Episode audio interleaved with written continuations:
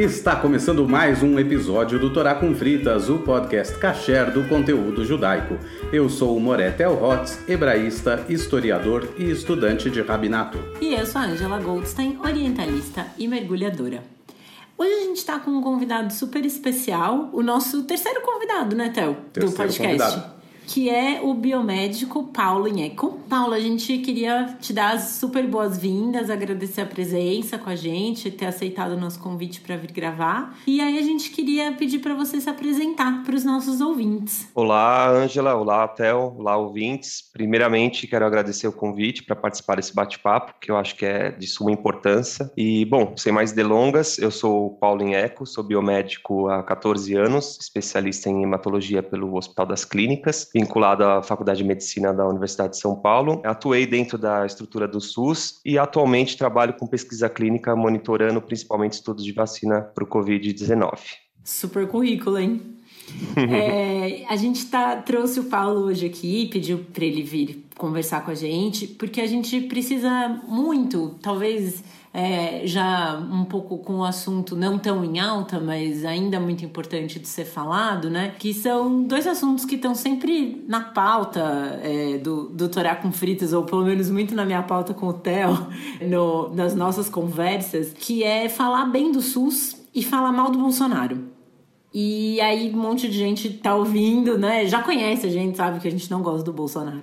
E mas tá se perguntando por que isso tem a ver com, com o judaísmo, né? Por que esse assunto num podcast de cultura e história judaica? É muito simples, na verdade, porque para o judaísmo não existe nada mais importante do que a preservação e o cuidado com a vida humana. Isso para o judaísmo está sempre em primeiro lugar. Tanto que, por exemplo, é possível desobedecer regras de Shabat se isso for necessário para salvar ou cuidar de uma vida, né?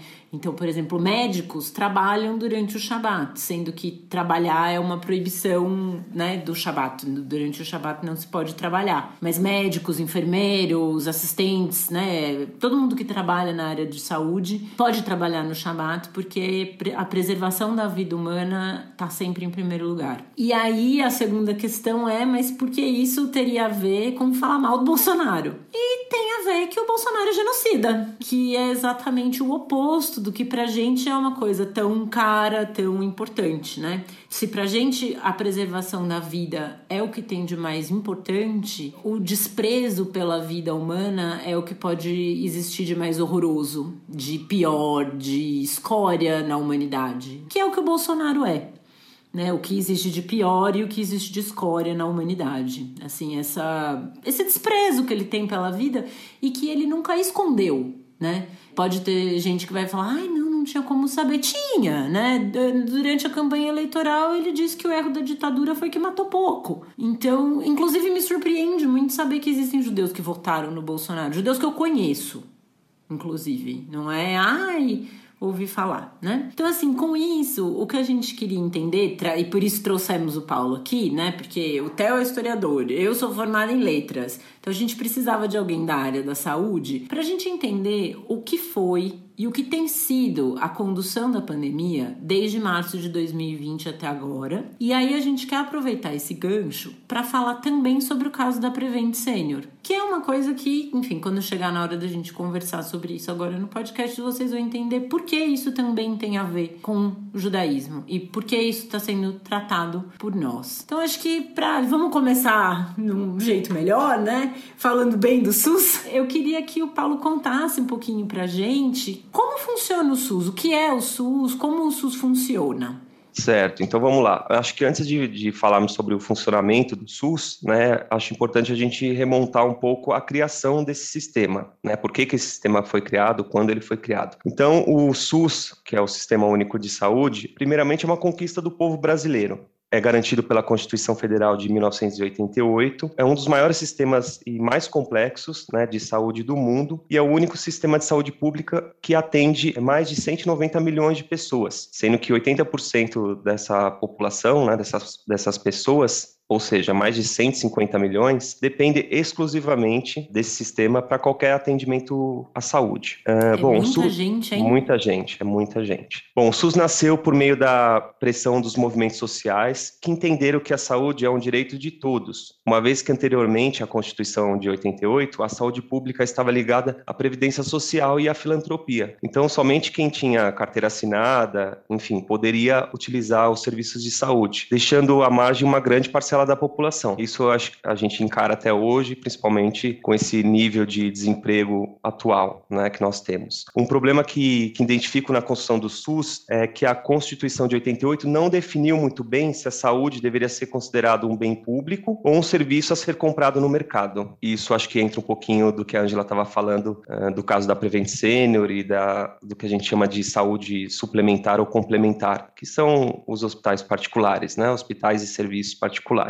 Então, essa ambiguidade foi resultante dos embates e acordos políticos no processo da Constituinte. Embora tenha gerado consequências problemáticas que vemos até hoje, esse foi o acordo possível naquele momento aos deputados que defendiam a criação do SUS. Ainda segundo a Constituição, as ações e serviços públicos que compõem o SUS seriam complementados mediante contratos com serviços privados, que nesse caso deveriam funcionar como se públicos fossem. Então, apesar de ter, né, de termos os hospitais e, e, serviços privados no sistema do SUS, eles devem seguir os princípios, né, estarem sob a égide do poder público. Ah, diga, Angela. Não, eu só ia mencionar uma coisa, desculpa te Imagina. mas que aqui em São Paulo, bom, não sei, para quem não sabe, dos nossos ouvintes, eu não uso nenhum plano de saúde, eu só uso o SUS. Desde 2018 eu só uso o SUS. E aí faz um ano, dois, me... agora com a pandemia também nunca sabe que ano que é, né? Eu precisei fazer um ultrassom aqui em São Paulo, né? E eu não sei, para quem nunca usou o SUS, tô falando da, cidade, da minha experiência de usuária do SUS, que é na cidade de São Paulo, capital do estado de São Paulo. Uhum. Acredito que isso possa variar de cidade para cidade, né? Mas aqui como funciona? Você vai ao médico no posto de saúde e o médico te pede um exame, então sei lá, um ultrassom. Vou dar o meu exemplo. Quem marca o ultrassom para mim é o pessoal que trabalha no postinho. Então eu saio da consulta, passo na recepção do postinho, dou a guia que o médico me passou. Eles marcam quando sai o dia e o horário do exame, a agente de saúde vem trazer na minha porta. A, a, guia com o dia e o horário do exame. É assim, 5 mil estrelas, né? E aí você vai lá no dia marcado, você vai. E ela passou, tudo bem. No dia do meu exame, uma meia hora, assim, eu tava a caminho me ligaram. Oi, Ângela, tudo bem? É do Hospital Sírio-Libanês. Eu queria confirmar o seu ultrassom. Eu assim, não, moça, eu tenho ultrassom pelo SUS. Já imaginando quanto custaria fazer um ultrassom no Sírio-Libanês. Que é, né, pra quem não conhece, é um dos hospitais mais caros daqui de São Paulo, considerado um dos melhores, mas assim, caríssimo, né? Não sei avaliar a qualidade dele. Eu não sou médica, mas eu já comecei a imaginar, meu Deus, é meio salário, né? Fazer um ultrassom no Sírio Libanês. Falei, não, moça, meu, quem marcou para mim foi o SUS, do postinho da, da Vila Madalena, né? Ela, não, não, é pelo SUS, mas vai ser realizado no Sírio Libanês. Sim, existem esses e contratos, foi... né? É, de hospitais públicos é. e fundações de atenderem o SUS e vice-versa. Também na estrutura do, do, do sistema uhum. público existe atendimento aos convênios, né? Particulares. Uhum. Então, aí, isso mas é mais um ponto. Boca aberta, né? assim que quem acredita que pelo fato de não utilizar hospitais públicos não utiliza o SUS está muito enganado. Né? Uhum. Tem um pessoal que defende aí o estado uhum. mínimo, enfim, reclama de, de pagar imposto, apesar de da maioria sonegar, né? E... É, eu, eu gosto muito que quem defende o Estado mínimo, em geral, se precisasse pagar por todos os serviços que precisa, não conseguiria. Exatamente. Mas essa discussão a gente pode deixar para outro Deixa para outra, a temática não falta. Bom, então, assim, respondendo à questão inicial, né, de como, como é o funcionamento do SUS. Então, em linhas gerais, o, uhum. o SUS é composto por três instâncias de poder, tá, de modo descentralizado e compartilhando entre, entre essas três esferas de poder as responsabilidades e o poder em si. Né? Então, o SUS ele é financiado com os impostos que a gente paga, que o cidadão paga né, os recursos próprios da União, dos estados e municípios. Então, as esferas de poder são o Ministério Público, os estados e os municípios. Cada uma dessas instâncias está articulada com seus respectivos conselhos de saúde. O que é um conselho de saúde? Então, é um órgão colegiado composto por representantes tanto do governo, prestadores de serviço, profissionais de saúde e, inclusive, os usuários do SUS, do sistema. Esse conselho atua na formulação de estratégias e no controle da execução da, da política de saúde na instância correspondente. Então, cada instância, seja ela federal, estadual ou municipal, possui um conselho próprio. A gestão federal da saúde é realizada por meio do Ministério da Saúde. Então, o governo federal é o principal financiador da rede pública de saúde. Historicamente, não tem sido dessa maneira atualmente, mas historicamente o Ministério da Saúde aplica metade de todos os recursos gastos no país em saúde pública, né, em todo o Brasil e os estados e municípios, em geral, contribuem com a outra metade dos recursos. O Ministério da Saúde formula políticas nacionais de saúde, mas não realiza as ações. Né? As ações são realizadas pelos municípios e algumas ações pelos estados. Então, basicamente, eles financiam né, e criam as, as regras, as diretrizes da saúde do Brasil. Então, para a realização dos projetos, depende dos parceiros, são estados, municípios, eventualmente é, ONGs, fundações e outras empresas também. Também tem a função de planejar, elaborar normas, avaliar e utilizar instrumentos para o controle do SUS. Já na segunda esfera, que seriam os estados, eles possuem secretarias específicas para a gestão de saúde, então o gestor estadual deve aplicar recursos recursos próprios dos estados, inclusive aplicação desses recursos para os municípios e os recursos repassados pela União, que seria do Ministério da Saúde. Além de ser um dos parceiros para a aplicação de políticas nacionais de saúde, o estado formula suas próprias políticas de saúde também. Ele coordena e planeja o SUS em nível estadual, respeitando a normatização federal. Os gestores estaduais são responsáveis pela organização do atendimento à saúde em seu território. E por último, mas não menos importante estão os municípios, que são responsáveis pela execução das ações e serviços de saúde do âmbito do seu território. Então, basicamente, o atendimento, como a Angela comentou aí, que foi lá no, no postinho de saúde, na famosa UBS, né, elas estão localizadas nos municípios. Por isso que tem essa, esse atendimento descentralizado. É mais fácil para a população acessar essa saúde estando próximo de, um, de uma UBS no, no seu bairro. Então, acho que depois a gente fala um pouquinho da, do modo de atendimento, mas o atendimento ele é baseado na complexidade e existe um encaminhamento desses pacientes, né? Ele inicia o atendimento no UBS, que é a forma mais, mais simples e tem diversas especialidades. Existe uma pesquisa que demonstra que 80% dos casos poderiam e são resolvidos nesse primeiro atendimento do, do paciente na, na, unidade básica de saúde. Isso é muito? É muito, é uma, é uma quantidade muito grande. Né? Então, são casos, digamos, simples né, de se resolver uhum. e, enfim, a pessoa pode ir perto da casa dela, né? deve na verdade, então... é referenciado dessa maneira. Uhum. Tá?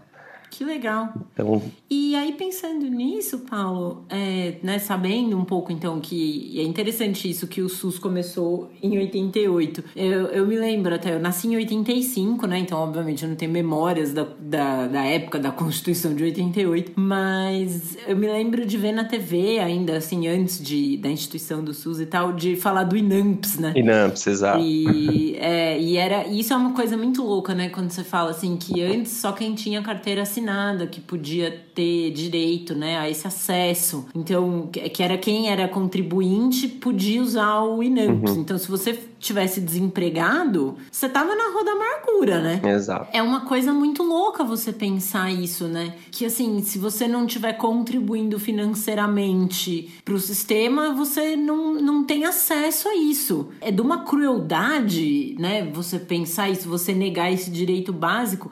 E é, é interessante pensar que é isso, né? É saúde pública. Então, o que acontece comigo num nível individual, dependendo do que for, pode afetar a saúde de muitas outras pessoas. Por exemplo, no caso do Covid, né? Uhum. A, a pessoa ela pode. Eu não sei como dizer isso sem, sem xingar. é, assim, uma coisa, uma escolha que você faça impacta na, na vida de outras no pessoas, no né? contágio de outras pessoas, no coletivo, exatamente. Uhum. E aí, por isso que é muito importante você pensar que você precisa tratar de uma pessoa individualmente para que você no tratamento desse indivíduo multiplique isso para não afetar outras pessoas, né?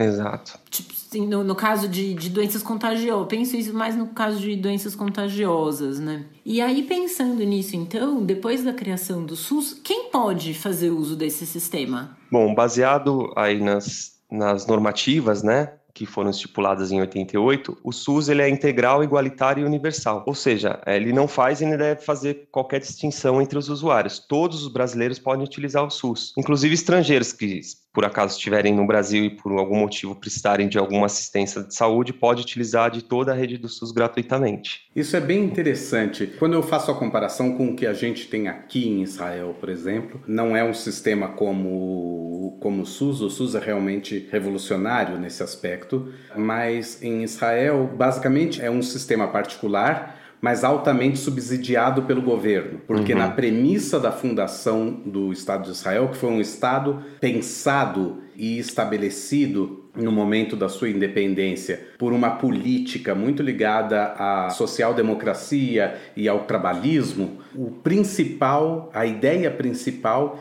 eram que esses, essas caixas de saúde, assim o nome em hebraico, mas enfim, esses planos de saúde, eles tinham que ser totalmente acessíveis para 100% da população, senão você não tem acesso integral. Quer dizer, é diferente do SUS, porque na verdade a base é toda particular, mas tem um grande subsídio do Estado e aí entra o papel do Estado como viabilizador desse acesso. Então, é, eu sempre conto para as pessoas que quando eu cheguei aqui em Israel, para novos imigrantes, o governo dá alguns benefícios e um dos benefícios é ele banca para você seis meses do plano de saúde porque você chegou no país e ainda não vai chegar e já começar a trabalhar. E aí, quando eu fui me inscrever no plano de saúde, a atendente até me falou: Olha, mas se o governo está pagando seis meses, pega o um nível mais alto, porque daí pelo menos você está coberto no nível mais alto. Depois, quando você é, tiver que pagar, você, você reduz. Eu pensei: Ah, uma boa ideia, né? Quando chegou os seis meses e eu fui reduzir uh, o plano de saúde, eu falei para a atendente que eu eu nem tinha ideia, na verdade, é, das faixas de valores e o que estava coberto e tudo mais. Ela falou: Olha, hoje você tem o plano mais caro. Né? E eu já estava preparado para levar aquela facada. Eu vim do Brasil, moça. Você vai me falar que o negócio custa aqui, sei lá. Aí ela virou e falou. Cinco contos, né? Exatamente. Né? ela virou e falou assim: Você, nesse momento, pela sua faixa etária. Eu falei: Ai, ferrou, né? Falou faixa etária, eu sou brasileiro, você está falando que eu vou ter que pagar 5.500, é alguma coisa assim. E ela virou e falou que o mais caro então estava 74 shekel. Na época, o shekel e o real estavam um para um. Ela estava me falando que eu ia pagar 75 reais por mês no plano mais caro, que cobria Nossa. todos os serviços. E eu fiquei, eu, eu fiquei abismado. Eu perguntei algumas vezes se ela não tinha falado errado ou se eu não tinha entendido. Entendeu errado, errado né? é, Se o seu hebraico realmente. não estava lá aquelas Exato. coisas. E, e realmente, e, e o, no nível mais barato, não é que não cobre nada, cobre o fundamental. Quer dizer, é, uhum. a, as, ninguém vai ficar é, desamparado. O básico, né? né? Com o básico, ninguém fica desamparado. Então, realmente, é algo fora do comum. E ali eu consegui entender como que é tão importante assim a ação do Estado nesse aspecto, e aí eu comecei a entender o quão fundamental era a ideia do SUS, sem ter entrado em todos Sim. esses outros detalhes que muitas vezes a gente não sabe, né? E, e comparar com o serviço antigo que existia antes de 88, uhum. que você trouxe agora aqui pra gente. Não, é surreal, né? Mas eu tava pensando aqui que com 75 reais no Brasil, eu acho que você não faz um exame de sangue. Não mesmo. Só, só fazendo uma equivalência de valores, assim. Uma consulta médica, então. Nem pensar. De né? jeito nenhum. Tá Talvez o médico fale bom dia, né? Acho que nem na Prevent, né? Que é, se diz tão barato e tudo mais. É, não, eu tô, eu tô pensando. Não, mas a, a Prevent. É, eu ouvi no Greg News, eu achei muito bom que ele fala Prevent Senior tem esse nome porque ela previne você de ficar idoso. É, te mata. Você não, não chega, né? Que horror. Não, eu tava pensando num um plano assim, é, perto de onde eu trabalhava antes, tinha aquele consultório que chama Doutor Consulta. Uhum. Que a ideia dele é justamente isso: é ser. Não é bem um plano de saúde, mas é um consultório acessível. Então, sei lá, tipo, você precisa fazer uma consulta num, numa ginecologista. E aí no SUS vai demorar para conseguirem a sua consulta. Não posso falar de outras cidades fora de São Paulo, pois não tenho experiência. Estou falando de onde conheço. Aqui em São Paulo, minhas consultas que eu precisei marcar pelo SUS, nenhuma demorou mais de um mês para ser marcada. Entre passar na UBS e me encaminharem para o médico especialista. Nunca. E muitas vezes você liga pelo plano num ginecologista, ah, ah, pelo plano, daqui quatro meses o doutor tem horário. Mas aí o doutor consulta, então ele entra para pegar esse essa questão, né, de que você poderia pagar um pouquinho por uma consulta, você tem dinheiro para pagar por uma consulta, você precisa de uma coisa com um pouco mais de rapidez, você não pode esperar tanto. E eles são simples também, doutor consulta, que eu saiba, né? Eles não, não é um plano de saúde, assim, É, então eles eliminam o, o, intermediário, porque o plano, na verdade, é um é, intermediário. Então ele tem que ganhar um dinheiro ali.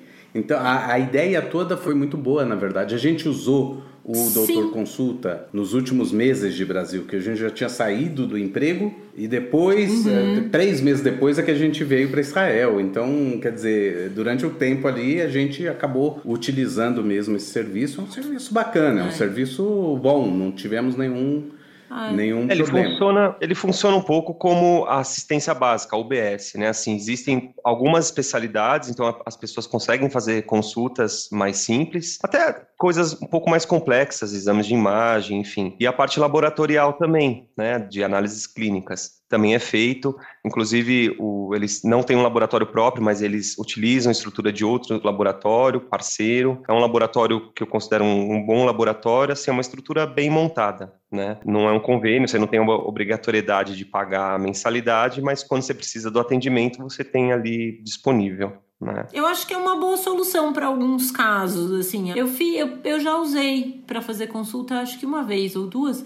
E é isso que eu tava pensando, quando o Theo mencionou o preço de 75 reais, acho que faz uns dois anos que eu fiz uma consulta com eles. Se eu não me engano, foi uns 120 reais. Uhum. É, e tem consulta. faixas também e... diárias, né? É... Dependendo do, da área da medicina. acho que dependendo tem... da especialidade, Exato. né? É. Mas enfim, é uma coisa que eu considero, vai, honesta. Não é mau caráter, assim, eu acho. Mas, Paulo, continuando o que a gente estava falando um pouco do SUS, né? Que aí você mencionou que ele é universal e gratuito, todas as pessoas podem usar, inclusive estrangeiros. Isso é uma coisa assim inacreditável, de maravilhosa. Sim, é tem dois tem dois lados disso, né? Assim, primeiro que a gente já tem uma população imensa. Na época que eu estava trabalhando no, no HC, eu via muita gente de fora, estrangeiro, principalmente da América Latina, vindo para o Brasil para conseguir tratamento né?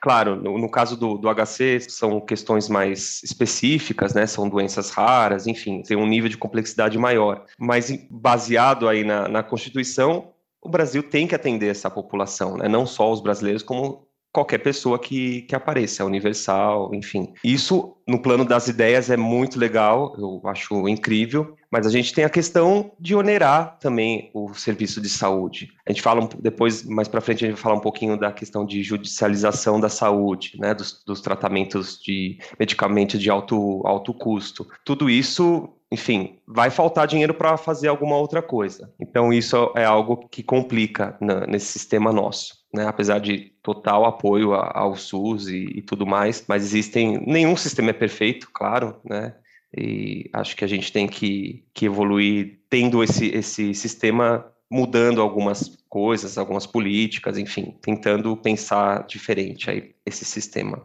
Muito bem. Então, e aí, assim, o, o que compete ao SUS fazer? O que é da, da alçada do SUS no Brasil, em termos de saúde pública? Bom, em linhas gerais, o SUS é responsável por cuidar da saúde das pessoas. Né? Então, as três esferas de poder já falamos anteriormente, deve assegurar a promoção, proteção e recuperação da saúde dos seus usuários. Tem mais de 20 competências do SUS descritas né, na Constituição, mas só para citar algumas aqui. Então, o SUS ele tem que promover mecanismos de controle, avaliação e fiscalização dos serviços de saúde, por exemplo. Ele é responsável pela administração dos recursos financeiros. Ele deve acompanhar, avaliar e divulgar os níveis de saúde da população e das condições ambientais também. Uh, ele elabora normas técnicas de promoção, proteção e recuperação da saúde, promove a articulação com os órgãos de fiscalização é, do exercício profissional e outras entidades representativas da sociedade civil para definição e controle dos padrões éticos para pesquisa, por exemplo, e ações e serviços de saúde. Tem a Anvisa, né, que é a nossa vigilância sanitária, que faz parte do SUS na esfera federal. Existem várias atribuições, né? A saúde não é só esse atendimento específico de médico, de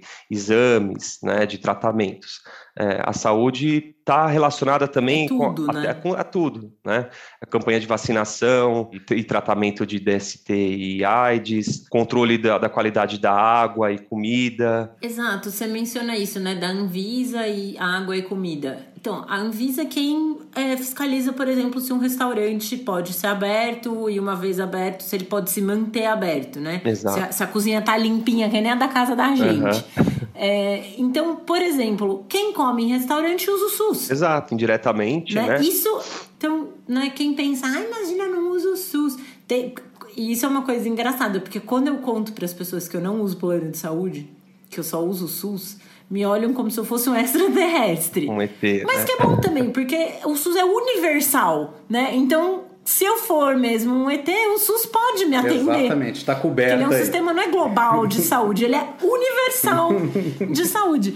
Né? As pessoas olham assim como se. Primeiro elas acham que eu tô, né? Que nem a gente via no Jornal Nacional dos anos 80, que eu tô na fila do Inamps ali morrendo na maca. né? Quando você fala, não, eu só uso o SUS. Né? A primeira coisa que passa na cabeça das pessoas. E aí depois vem uma torcida de nariz, às vezes, um pouco do tipo. Ai, você usa o SUS? Jamais, não uso o SUS, né? E a pessoa pensa, graças a Deus que eu não preciso usar o SUS. Se você come em restaurante, você usa o SUS. Exatamente. Todo mundo é usuário do SUS, né? Não, Isso é mesmo, muito, muito legal de e saber. E mesmo se a né? gente reduzir ali para a questão do atendimento médico propriamente dito, ela foi lá no.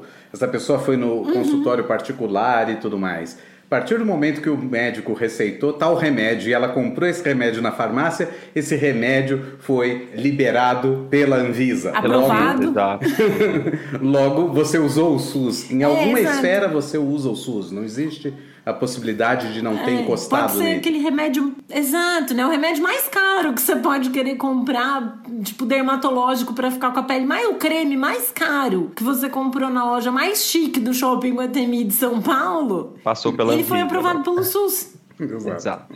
Exatamente, passa pela Anvisa, né? Isso é, isso é muito legal. É, e, e, acho que retoma um pouco do que eu tinha falado antes, que é assim, você começa a cuidar da saúde, né? Como assim, você cuida do indivíduo para cuidar do todo, e você começa a cuidar da saúde nisso. A Anvisa cuida de que o restaurante onde você come tenha boas práticas de segurança e limpeza, que a água que você bebe receba um tratamento adequado, para que isso não evolua para coisas mais graves e aí precise tratar de coisas graves, né? No SUS, e aí não onerar o sistema. Isso é muito interessante também, né? Pensar por esse lado do SUS. Inclusive, tem outros aspectos da saúde que não estão na, na alçada do SUS, mas, por exemplo, pesquisa e desenvolvimento tecnológico. Isso impacta na saúde das pessoas, enfim, é, descoberta de novas, novos medicamentos, novos tratamentos, novas tecnologias que podem ser aplicadas em exames de imagem, por exemplo. Não está diretamente ligado ao SUS, mas vai impactar na saúde da população como um todo. Né? E a gente vê aí o corte, os cortes de, de pesquisa absurdos, enfim. Eu não consigo ver outra coisa senão um plano de governo para acabar com tudo isso, né? Uhum. De desmonte. É um Exatamente, de é um desmonte de todas as é. áreas, né? Da saúde, da educação, da ciência. É, daqui a da... pouco a gente vai voltar a ter campanha contra a cólera. Pois é. Que nem a gente tinha na Globo quando eu era criança. É, na verdade não vai ter a campanha. Um porque se a gente pensar que, que até o momento é. não existe uma propaganda oficial do Ministério da Saúde sobre vacinação contra o Covid, é algo fora do, do, do comum. Aqui, de vez em quando, eu acesso algum canal ah. brasileiro e eu noto que são é, ONGs e instituições é, é, particulares. É a sociedade civil, né? É a sociedade que tá civil que está promovendo esse tipo de, de, propaganda e de manifestação pró-vacina, que aliás fica aqui o, o papel social também do podcast de dizer, gente, com com frita, se você não va se vacinou ainda e você é, é, é nosso ouvinte, é, é, é, é, quase um contrassenso. Sai agora, aperta o pause, não precisa apertar o pause, que você pode ouvir no telefone em movimento, mas vai agora, fone, vai põe ouvindo. o fone, vai ouvindo e vai se vacinar. Não é possível que, é, é, que tendo essa possibilidade ainda. Eu vou. Vamos lançar uma campanha então. Nos stories, a gente pode começar. Mandem pra gente o seu comprovante de vacinação do Covid. Eu vou colocar o meu, o Theo coloca o dele. Manda, vamos, vamos fazer um mega stories do Torá com fritas. Mandem os seus comprovantes de vacinação do Covid. Exato. Né? Aliás, eu, eu vou até contar a minha história da vacinação, que é muito maravilhosa. Eu sou a rainha do postinho da Vila Madalena, né? Eu amo. Já conheço as pessoas, acho que eles me conhecem até pelo nome.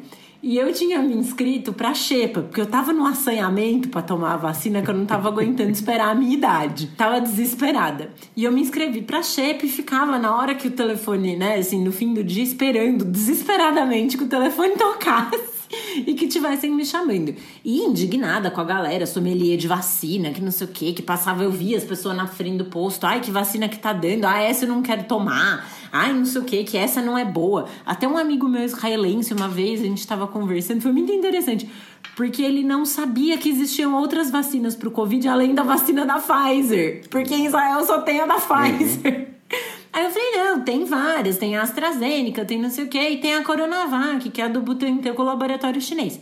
Aí passa uns dias ele me manda uma mensagem. Ah, eu tava falando com um amigo meu aqui em Israel que é médico, ele é canadense, falou para você não tomar a chinesa. Falei, fala que ele tá errado. Ela foi desenvolvida pelo Instituto Butantan, que é um dos institutos de vacina mais sérios que existem. Ele não sabe o que ele tá falando.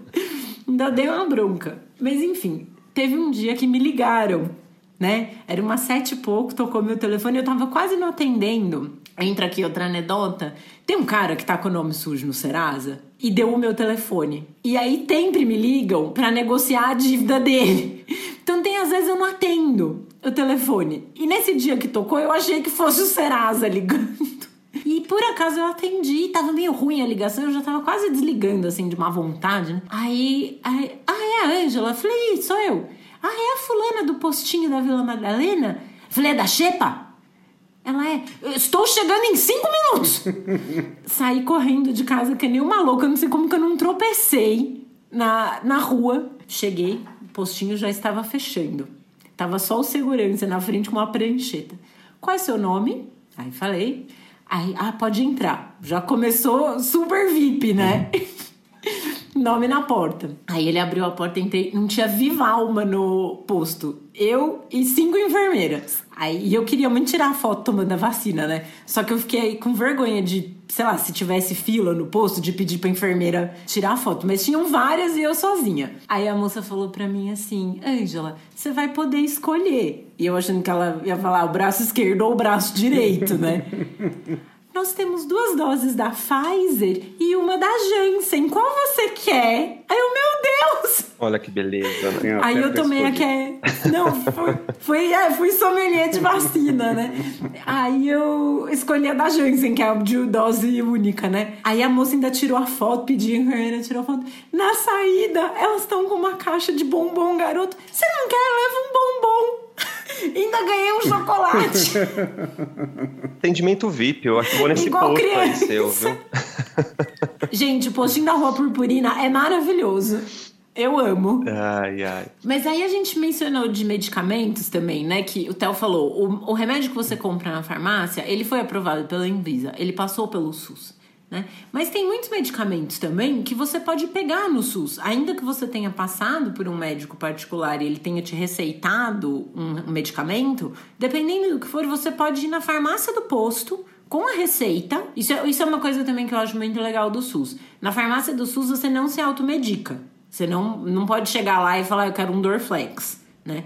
Você tem que dar o, a prescrição médica com carimbo, assinatura, data, tudo bonitinho. E aí você pode pegar o remédio gratuitamente no posto. Então, ainda que você tenha passado por uma consulta particular, dependendo da medicação que foi prescrita para você, você pode retirar isso gratuitamente no posto.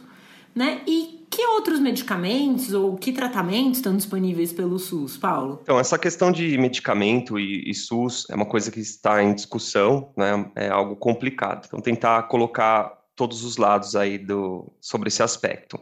Né? De fato, a saúde é, é, direito de todos e dever do Estado, como prevê a legislação brasileira na Constituição Federal. Segundo o artigo da lei né, dessa lei de, da Constituição de, de 88, a integralidade de assistência entendido como um conjunto articulado e contínuo de ações e serviços preventivos e curativos, individuais e coletivos, exigidos para cada caso em todos os, os níveis de complexidade do sistema. Existe uma, uma, outra parte também que dispõe sobre a assistência terapêutica, né? ela deve ser integral, inclusive farmacêutica. Então, se a gente for se basear apenas pela lei, o SUS deveria fornecer todo e qualquer medicamento. Mas existe, assim, é, como política, o Ministério da Saúde tem uma política nacional de medicamentos que eles determinam quais medicamentos eles são essenciais para o atendimento, né, da promoção da saúde. Nesses casos, né, esses medicamentos que estão elencados nessa política, eles são disponibilizados sim pelo SUS de forma gratuita. É, inclusive medicamentos de alto custo, não é só ah, um, um remédio para dor de barriga ou um, antibiótico, né, que seriam algo mais barato. Então, medicamentos de alto custo também para tratamento de câncer, né, que geralmente são, são medica medicamentos bem caros. Só que o que começou a acontecer, né, existe um gasto imenso do dinheiro público, né, do SUS, em medicamentos de alto custo, que é o que eu tinha falado inicialmente da judicialização da saúde. Então, as pessoas geralmente necessitam de remédios de alto custo, entram com ação judicial para conseguir o direito a, a esses medicamentos, que não estão ou não estão nessa lista, né, das políticas de, de medicamento do governo, ou a pessoa não tem condições de, de pagar por, pelo tratamento. Saiu uma decisão do Supremo Tribunal em março de 2020 que o poder público não pode ser obrigado, por meio de decisão judicial, a fornecer remédio de alto custo que não esteja na lista de remédios gratuitos distribuídos pelo SUS. Segundo a decisão, obrigar o fornecimento pode beneficiar poucos, que são essas pessoas que entram com o processo, e prejudicar toda a coletividade porque esse dinheiro é para aplicação das políticas públicas do, do, sistema de saúde. Bom, os ministros definiram é, exceções para a concessão de, de, remédios e insumos caros em situações específicas. Então, por exemplo, uma pessoa, né, um, um usuário, aí, um, um paciente e a família que não tem a condição financeira de comprar esse medicamento, ou quando há remédio, não há remédio similar disponível na rede pública. Nesses casos, essas pessoas teriam sim o direito preservado de acesso ao medicamento. No entanto, esse debate não, não foi concluído, né? E vai ser estipulada uma nova data para definir ainda essa questão. Então, a gente tem esses dois pontos. Existe sim né, o fornecimento de, de medicações pelo Sistema Único de Saúde, são medicamentos que estão elencados na Política Nacional de Medicamento. Pela lei, a gente entende que deveria ter total acesso a qualquer medicamento, mas em relação a custos e tudo mais, isso não, não é viável, né? Isso se torna inviável. E aí existe essa, essa decisão do Supremo né, que ainda está em andamento. Existe uma faixa de valor a partir da qual um medicamento é considerado de alto custo? Tipo um limite, assim, olha, até tanto não, mas a partir de tanto ele é um medicamento de alto custo? Eu não tenho esse dado, assim, de, de se há um valor específico. Ah. Provavelmente existem faixas de, de valores, né? De valor. Né? Mas tem tratamento oncológico, sei lá, que a dose custa 20 mil, 30 mil, 50 mil, né? Isso são medicações Nossa, de, eu tava de pensando um medicamento de alto custo, algo que custasse 500 reais Sim. por mês. É. A vida da pessoa salariada é muito difícil. Pois é. né? Mas, nossa, 20 mil reais uma dose é, é realmente é um custo muito alto, né? Mas você menciona, né, de tratamentos de. Não só de alto custo, eu acho que, lógico, você pode pensar em doses, né, que sejam poucas ou únicas e que sejam de custo muito alto, mas existem tratamentos que são indefinidos, né? E, e aí o custo fica alto pela prorrogação do, do tempo em que esse tratamento é feito. E aí eu tava pensando na questão da AIDS, né? Que o, o tratamento do Brasil de, de HIV, não sei se a gente ainda fala tratamento da AIDS ou se fala de HIV. Estou pensando é, uma maneira mais é, menos preconceituosa, né? uhum. né? Porque às vezes quando a gente fala AIDS vem uma carga de preconceito grande. Mas quando você pensa no tratamento de HIV, é um tratamento prolongado, né? Ele é indefinido. Enquanto a pessoa estiver viva, ela precisa tomar aquele coquetel antirretroviral para sempre, né?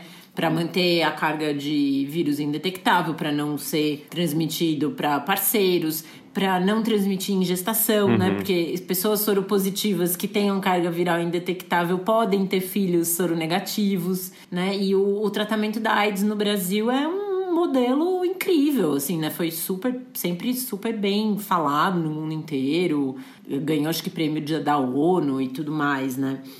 Isso acaba sendo, ao longo prazo, um tratamento de alto custo, né? Sim, na verdade, sempre se avalia uh, o custo-benefício, né? Assim, qual é o custo de fornecer esses medicamentos para essa população ou para co qualquer outra doença, por exemplo, diabetes, né? Que também é, um, é, uma doença crônica em que a pessoa vai tomar insulina ou, enfim, medicamento o resto da vida. Então, qual é a, o custo disso para o sistema de saúde de não tratar essas pessoas e, enfim, ter internação, que é, é um um, um, procedimento muito mais caro, existe uma fila imensa e tudo mais. Então, é sempre baseado no, deveria ser pelo menos, no custo-benefício. Com esse desmonte todo da, da, saúde pública, a gente vê que nem sempre essas políticas são seguidas, né? Ou esse raciocínio de custo-benefício é seguido. Acho que vai muito de encontro com a questão técnica, né? De quem se coloca lá deveria ter capacidade técnica, né? Entender do sistema, é, ser da área da saúde, não que seja obrigatório isso, mas é o que historicamente a gente vê as pessoas com competências técnicas ocupando esses cargos estratégicos de definição de políticas públicas e tudo mais. E aí, bom, não preciso nem citar atualmente como que nós estamos, né, em relação à, à saúde. Então, acho que, acho que é isso. Ao longo do tempo, é muito mais barato você tratar esse, esse, esse paciente ou qualquer outro paciente com medicamento, né, que também não tem um custo tão alto. Esses antirretrovirais é uma coisa que já barateou bastante. Existem outras drogas também, né, o, o PrEP, por exemplo, é de forma preventiva, né, da infecção pelo HIV. Então, isso tudo é, é mais barato para o sistema do que uma internação, do que os problemas decorrentes do não tratamento dessas doenças. Exato, porque né, uma pessoa que esteja com a carga viral detectável, ela transmite, né? Então, você acaba daí precisando passar esse tratamento para, para outras, outras, pessoas, pessoas também, né? Pensando, aqui pensando friamente... Numericamente, né? É de, de, dinheiro, né? É. Assim como a vacinação, é, né? O Covid. É muito melhor você uhum. vacinar toda a população e, e prevenir novas novas infecções do que esse andamento de atrasar compra de vacina, é, estimular a não utilização de máscara, falar que a, a vacina causa AIDS nas pessoas, enfim, isso é é criminoso, vamos meu ver, é uma é coisa criminoso, né? criminosa. É, é, isso, isso, na verdade, é parte de uma, como a gente mencionou no começo da gravação, é uma política genocida mesmo, não, não existe outro nome para isso, né? Sim. É inacreditável que em 2021 a gente precise ter esse tipo de conversa ainda, uhum. né? É, é, muito, muito difícil pensar nisso. Mas retomando aqui o que a gente tinha falado um pouco antes, né, do funcionamento do SUS, que você mencionou o OBS, né? Então, cerca de 80% dos atendimentos, pelo que você tinha contado pra gente, ele pode ser resolvido na UBS. Isso. Então, por exemplo, se eu cortar meu dedo em casa enquanto eu estiver cozinhando, ou eu tiver um resfriado, ou uma dor de dente, uma coisa assim, o ideal é que eu me dirija a uma UBS e não ao Hospital das Clínicas, por exemplo. Exato, né? mas porque provavelmente você nem vai ter atendimento no, no hospital de, das clínicas, né, por uma questão mais simples. Porque, como eu disse, o sistema é baseado na complexidade e um atendimento referenciado. Então, nós vamos do nível de menor complexidade até a maior complexidade. Existem três níveis de atendimento do SUS. É a atenção básica ou primária, que seria a UBS, né, ou o famoso postinho de saúde. O segundo seria a atenção ambulatorial especializada, né, que a gente vai falar das, das UPAs e a atenção hospitalar, que seria o último nível aí de complexidade. Então, falando um pouquinho do primeiro atendimento aí na UBS, né, a atenção básica, ela possui especialidades de clínica geral, pediatria, obstetrícia e ginecologia. Então, a porta de entrada aí do usuário no SUS é na unidade básica de saúde. A, UBS é responsabilidade de gerenciamento do município, né? ou seja, de cada prefeitura brasileira. Então, para facilitar o acesso do usuário, o município mapeia a área de atuação de cada UBS por bairro ou região. Então, isso é outra coisa importante. Se você quer um atendimento, por exemplo, eu até brinquei do, você falou do postinho lá da, da Rua Purpurina, né? É, eu não poderia eu não deveria ir até a, a purpurina porque eu não moro nessa região. Você tem que levar o seu comprovante de residência, inclusive.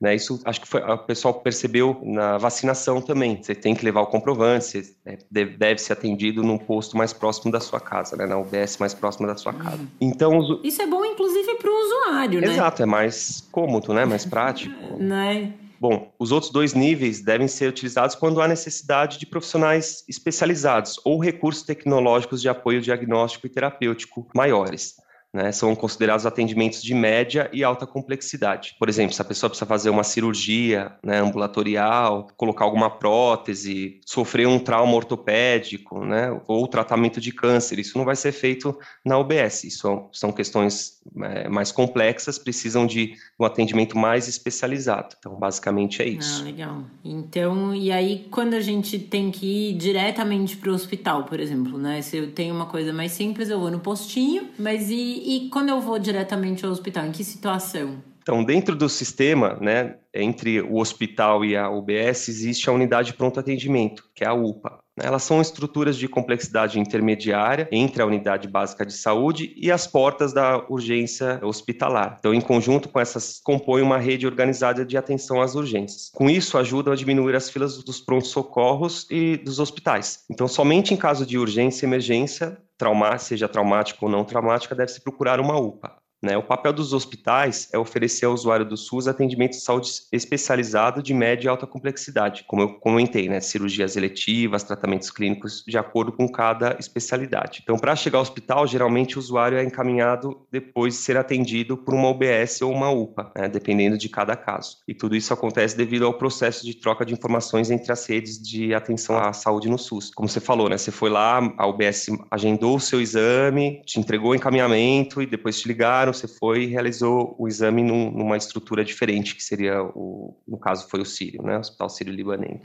é, foi chique. Pois é. Então, assim, pelas minhas próprias pernas andando, eu devo me dirigir a uma UBS, né? E aí, a UBS vai fazer o encaminhamento para o hospital. Ou, por exemplo, se uma pessoa é, se envolve num acidente de carro ou um acidente grave, aí ela é diretamente levada a um pronto-socorro. Exato. Ou um hospital. Uma UPA, né? um hospital. É. Dependendo do que acontecer. É, por exemplo, se for infartou, você não vai passar, marcar uma. Né, no, uma, na UBS, uma né? na UBS. Então, assim, aí, no caso de urgência e emergência, você vai diretamente uhum. se direciona a um pronto atendimento a UPA. O... Basicamente, se você vai andando pela. Se você pode ir andando, você, você vai para o OBS.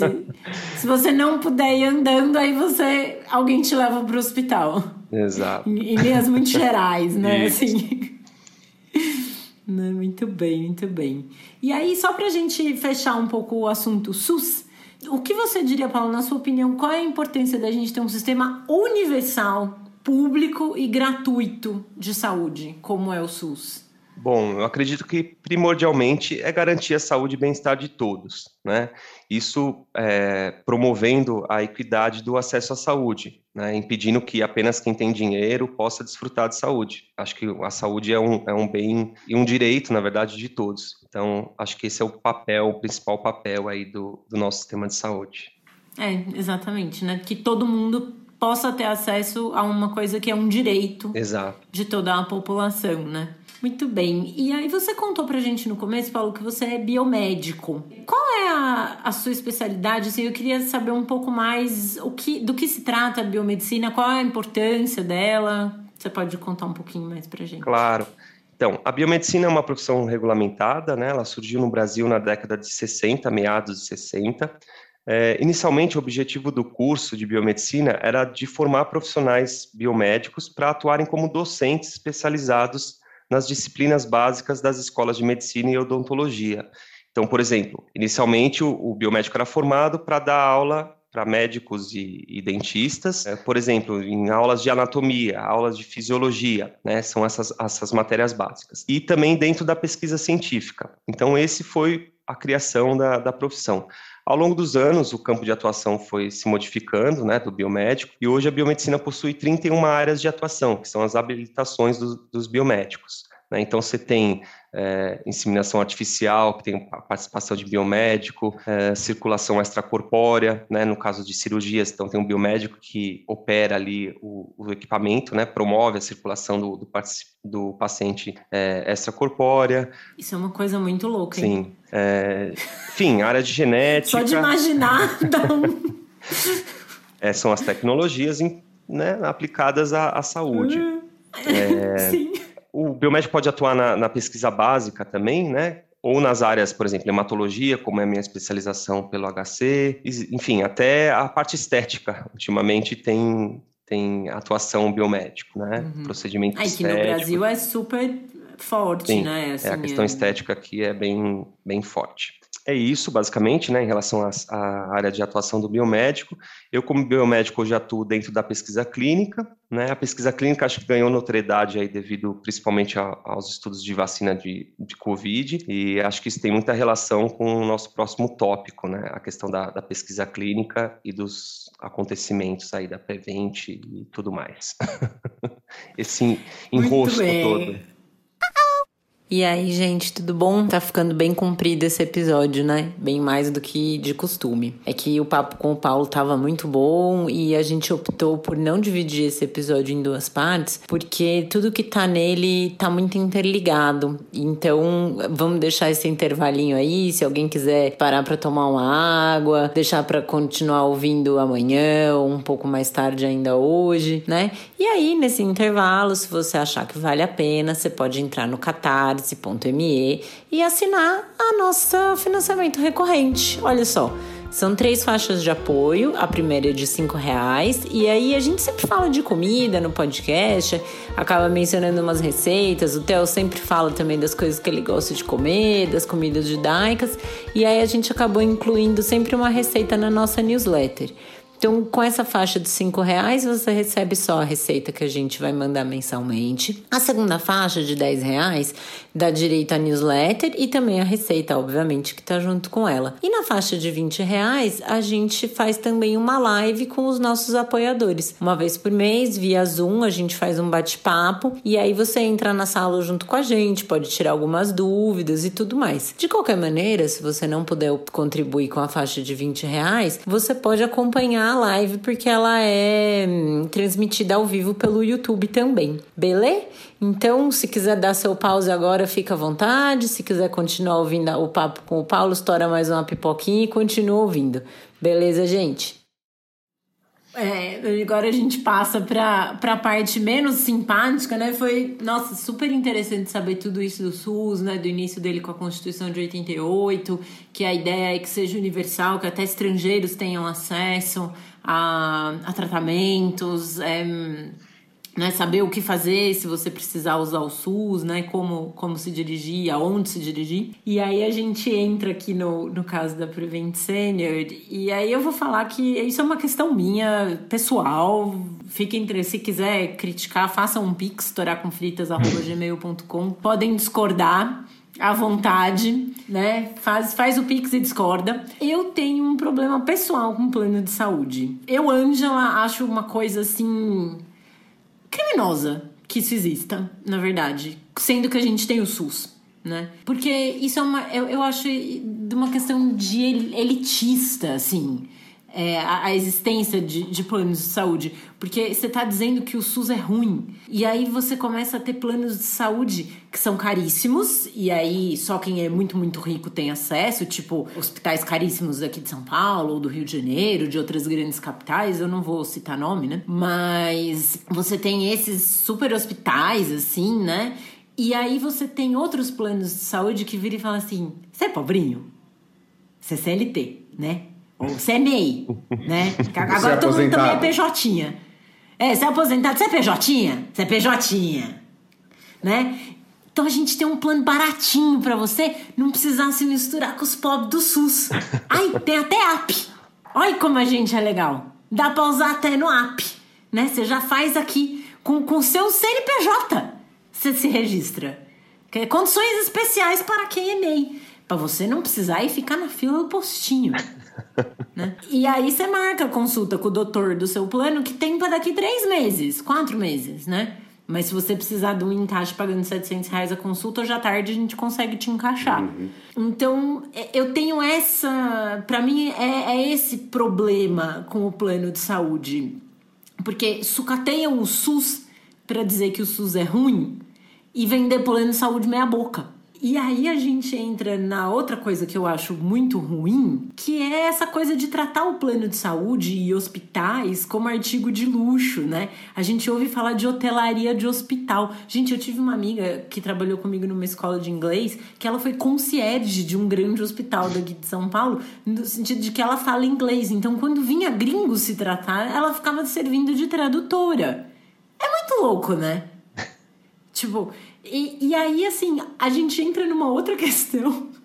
Aí a gente pode falar da Preventina, que a gente tá falando mal, que eles têm um hospital temático, gente. Tem um hospital com temática de Dubai aqui em São Paulo. Vamos combinar que o hospital temático é bem cafona, né? Não, gente, pelo amor de Deus, sabe? Você tem o sonho de ir pra Dubai? Você para de pagar plano de saúde, usa o SUS e vai a Dubai. Gente, é? isso, é muito, isso é muito cafona e absurdo. Eu nunca é vou muito. Essa eu não sabia. Juro, essa, juro. Pa, pa, essa é parte do benefício de morar fora do país, né? Você está afastado já há quatro anos e perde esse, esse tipo de de notícia. Não está perdendo nada, né? Eu não, é sei se isso, eu não sei se isso é um benefício suficiente para o malefício de não comer pão de queijo.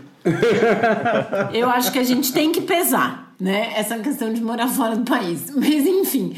É, não, assim, longe de mim, eu nunca vou criticar o sonho de viagem das outras pessoas. O sonho da sua vida é conhecer Dubai? Vá a Dubai, eu acho que deve ser um lugar interessantíssimo, inclusive. Mas não vá a um hospital temático de Dubai, né? Assim, vá ao SUS e use o dinheiro que você não gastou com o plano de saúde para ir a Dubai quando a pandemia acabar, né? Assim, gente, é, é inacreditável. Assim, hotelaria de hospital. Como? Sabe? Pode subir é, a Internacional mais... Comunista aí se você quiser.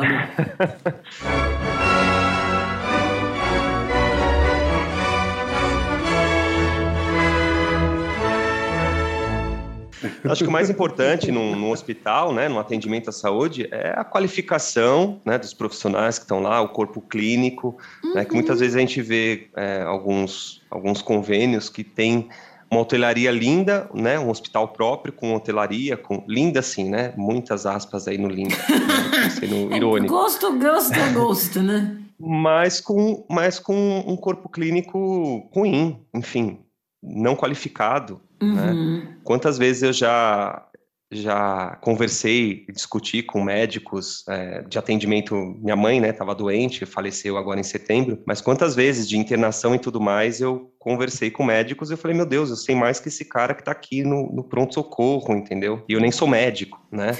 Mas então, assim, a gente está entrando num, num, num, lugar complicadíssimo né, em uhum. relação aos planos de saúde. As pessoas estão mais preocupadas com hotelaria, com, uhum. com porcelanato, do que com corpo clínico, né? Com controle de, né? de, infec de, infecção hospitalar e tudo mais. É. Então, isso é bem, bem complexo. É.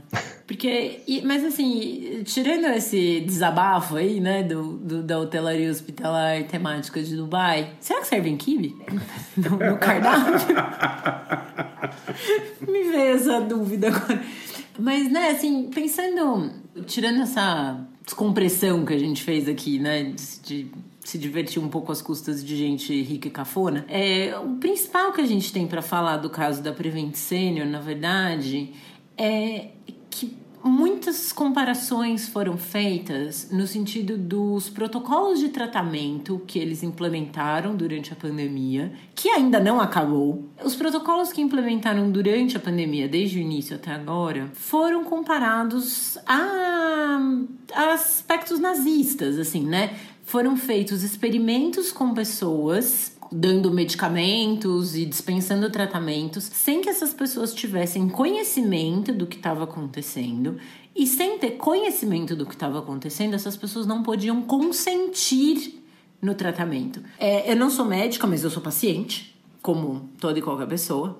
E o que eu me lembre, em geral, dos médicos que já me consultaram, quando um médico te oferece um tratamento, ele pede a sua anuência para isso, né? Ele pede o seu consentimento. Olha, o melhor remédio para isso é tal. E aí você decide se você quer tomar esse remédio ou não. Você pode falar com o médico a respeito disso. Só que se você não tem conhecimento do que está sendo dado a você, você não tem como consentir. E isso Exatamente. é muito do que aconteceu durante o, o nazismo na, na, Alemanha nos anos 30 e 40, né? Durante a, a época da Segunda Guerra. Foram feitas experiências com, com pessoas, e, e aí eu não vou falar judeus, foram feitas experiências com pessoas né? Essa é uma tecla que eu gosto de bater de novo, aqui quando a gente fala de holocausto.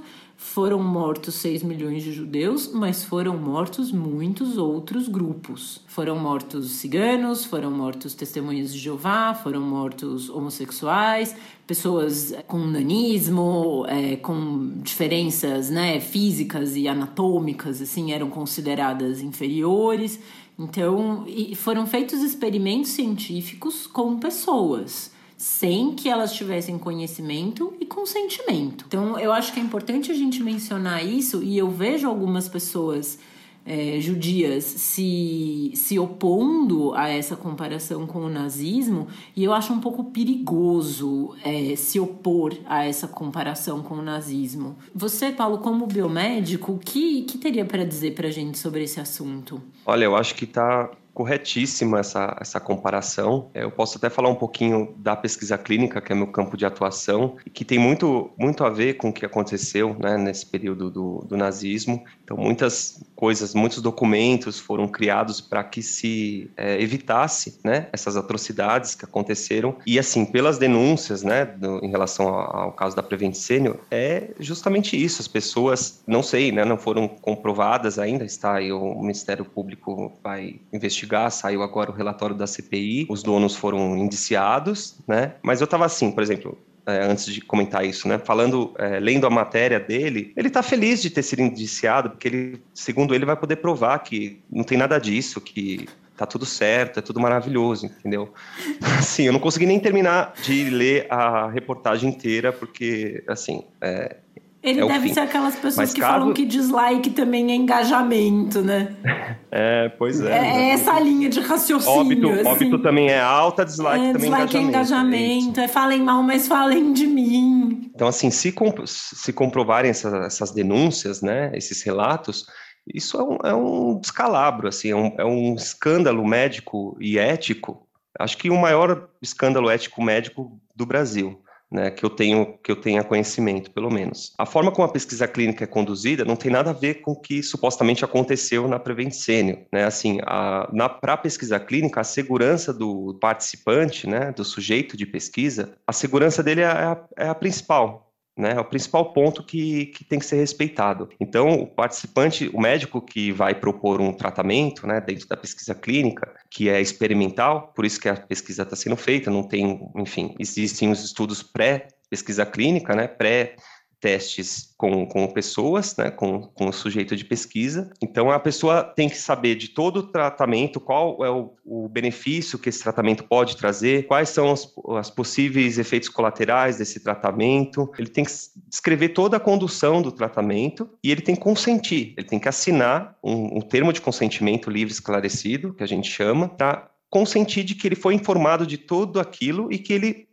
ainda assim quer participar dessa, dessa pesquisa. Isso é, assim, é ponto básico na pesquisa clínica. Fora que existe também uma avaliação do custo-benefício, né? Como eu falei dos atendimentos, existe para medicamentos também. No caso do dito kit COVID, já existia a evidência de que não, não era eficiente para tratamento de COVID. E mesmo assim, eles estavam distribuindo de forma gratuita para os participantes, enfim. Parece que teve até denúncia de que o diretor solicitou para a equipe médica não falar o que, que era, o que eles iriam receber, né, o que os participantes, os pacientes é, estariam recebendo. Então, assim, eu não vejo outra palavra para descrever isso que não crime. Mais uma vez, inteirando aqui se, se for comprovada essas denúncias, né, como, como não acabou ainda, a gente não sabe. Então, qual é o paralelo que tem aí do nazismo e até chegar na pesquisa clínica? A pesquisa clínica é conduzida hoje em dia né, diretamente relacionada com as atrocidades cometidas pelo nazismo. As medidas internacionais de controle sobre a experimentação com seres humanos foram criadas após o conhecimento dos abusos cometidos nos campos de concentração durante a Segunda Guerra Mundial, com assassinatos, torturas, enfim, e outros atos indignos aí nos experimentos ditos científicos. Então, em 1947, uma corte formada por juízes dos Estados Unidos reuniu-se para julgar os crimes cometidos pelos médicos nazistas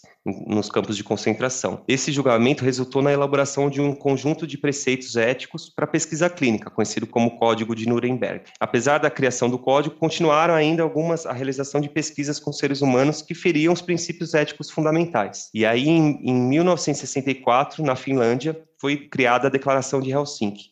Tá? Então, hoje, a pesquisa clínica é baseada é, nesses dois documentos históricos e isso é dinâmico, né? A gente continua sempre modificando, incluindo coisas ou retirando coisas, sempre preocupado com a segurança do, do, participante de pesquisa clínica. Então, a gente tem hoje um documento de boas práticas clínicas que traz as diretrizes na condução ética dos estudos envolvendo humanos. Né? Então, toda e qualquer pesquisa clínica deve seguir essas, essas diretrizes. Antes de iniciar um estudo clínico, a equipe né, que idealizou, que quer realizar essa pesquisa, eles têm que escrever o porquê da realização dessa pesquisa, quais são os benefícios, qual o histórico para que a pessoa faça esse, essa pesquisa clínica. Isso é submetido a um comitê de ética local né? Então, o hospital geralmente tem um comitê de ética em pesquisa que tem que avaliar a viabilidade ou não desse, dessa pesquisa. E ainda tem outra esfera, que é a Comissão Nacional de, de Ética em Pesquisa, que é a CONEP, né, vinculada também ao, ao, Ministério da Saúde. Então, essa instituição, né, a Prevent, também tem que submeter esse, esse protocolo, né, esse estudo, para a CONEP para ser aprovado eticamente. E só depois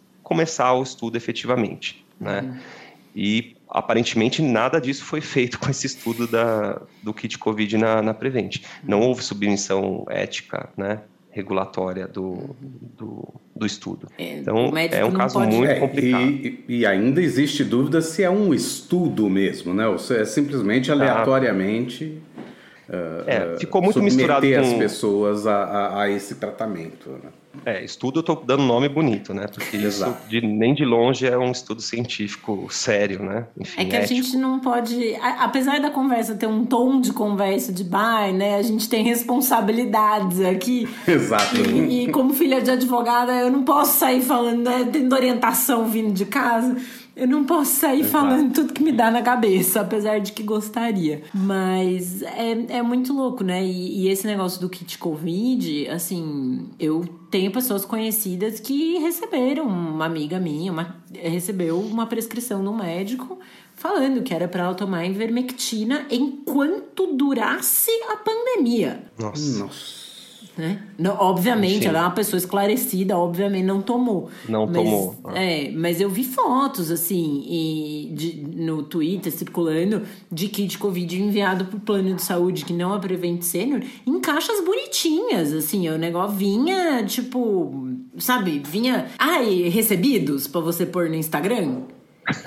é... Meu Deus. Sabe, vinha desse jeito, assim, sabe, com lacinho e caixa de papelão bom, né? Coisa bonitinha, com diagramação de arte na tipo caixa. Tipo hotelaria. É, tipo hotelaria, exatamente. é bem recebidos do mês, assim. E, e assim, isso lógico que você fica mais vulnerável a talvez tomar isso. Você está recebendo o seu plano de saúde, que é uma instituição na qual você, em tese, confia, porque você contratou o serviço, você paga por esse serviço. Está te oferecendo um serviço médico. Como eu, por exemplo, é uma pessoa leiga que não entende de medicina. Um médico fala, você deve tomar isso. Lógico que você pode discutir com o médico, mas em tese você confia. E a chance de você confiar nessa indicação, aceitar e tomar é mais alta. É maior. E aí você pode fazer isso, e aí se vem ainda numa embalagem simpática, você fala, ah, por que não? Gastaram dinheiro, se deram ao trabalho de fazer isso, por que, que eu não vou fazer? E aí você tem figuras, por exemplo, como o Jair Bolsonaro, que não só acha que a cloroquina é uma boa ideia para humanos, como foi inclusive atormentar a pobre da Ema do Alvorada, né?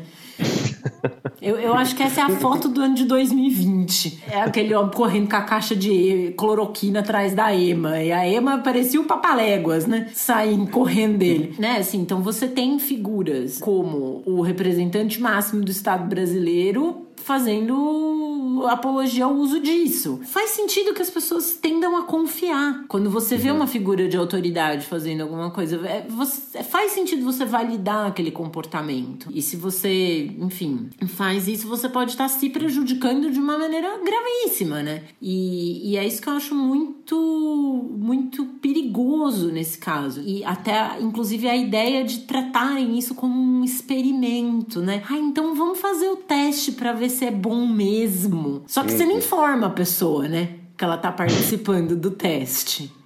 Pois é. é. Só que não é uma pegadinha do Faustão. Você informa ela depois, quando tá todo mundo rindo. Né? O problema é que nesse caso cadê a câmera escondida, né? E a graça, né, também. É, e a essa é, principalmente. Mas é, é muito maluco, assim, né? E aí, nesse ainda nessa questão do tratamento, eu tinha falado antes, né?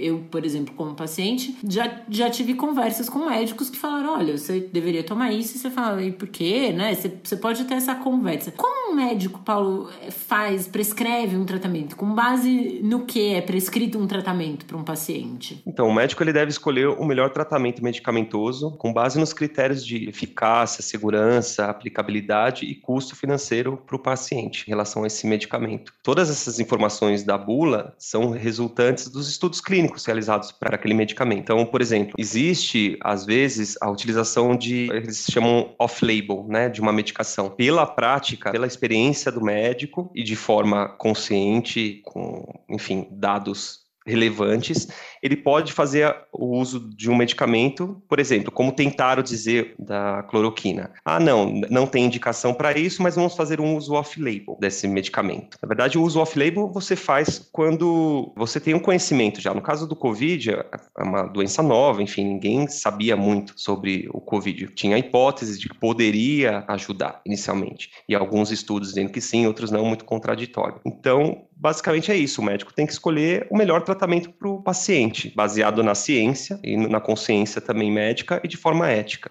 Uhum. Tá? E, e, o paciente pode se opor a um tratamento, se ele quiser. Sim, o paciente não, não, não é obrigado a aceitar né, o tratamento, assim como o médico também não é obrigado a prescrever uma medicação que o paciente peça, por exemplo. Ah, eu quero tomar tal coisa. O médico não, não é obrigado. Tem autonomia para definir qual o melhor tratamento para o paciente dele. Isso me lembra de uma época, nossa, faz. Eu, eu fui muito para trás, assim, lembrando isso. Daquele medicamento xenical, você lembra? Que era para gordura. Uhum. E aí teve teve uma, um surto de gente que queria tomar aquilo, porque pensava, bom, daí eu vou poder comer quanta gordura eu quiser e, e aí eu tomo remédio e ele não me deixa absorver, né, a gordura. E foi uma febre isso nos anos 90, assim, né, que a galera tinha uma pilha de emagrecer, assim, queria tomar isso. Você não pode chegar no consultório médico e falar, ah, eu quero uma receita de xenical e o médico te dá uhum. e... Inclusive, talvez se o médico fizer isso, pode ser considerado um mau médico, talvez, né? Pois é. Né? Você chega, pede, ele fala, ah, tá bom né? A tá gente, bom, né?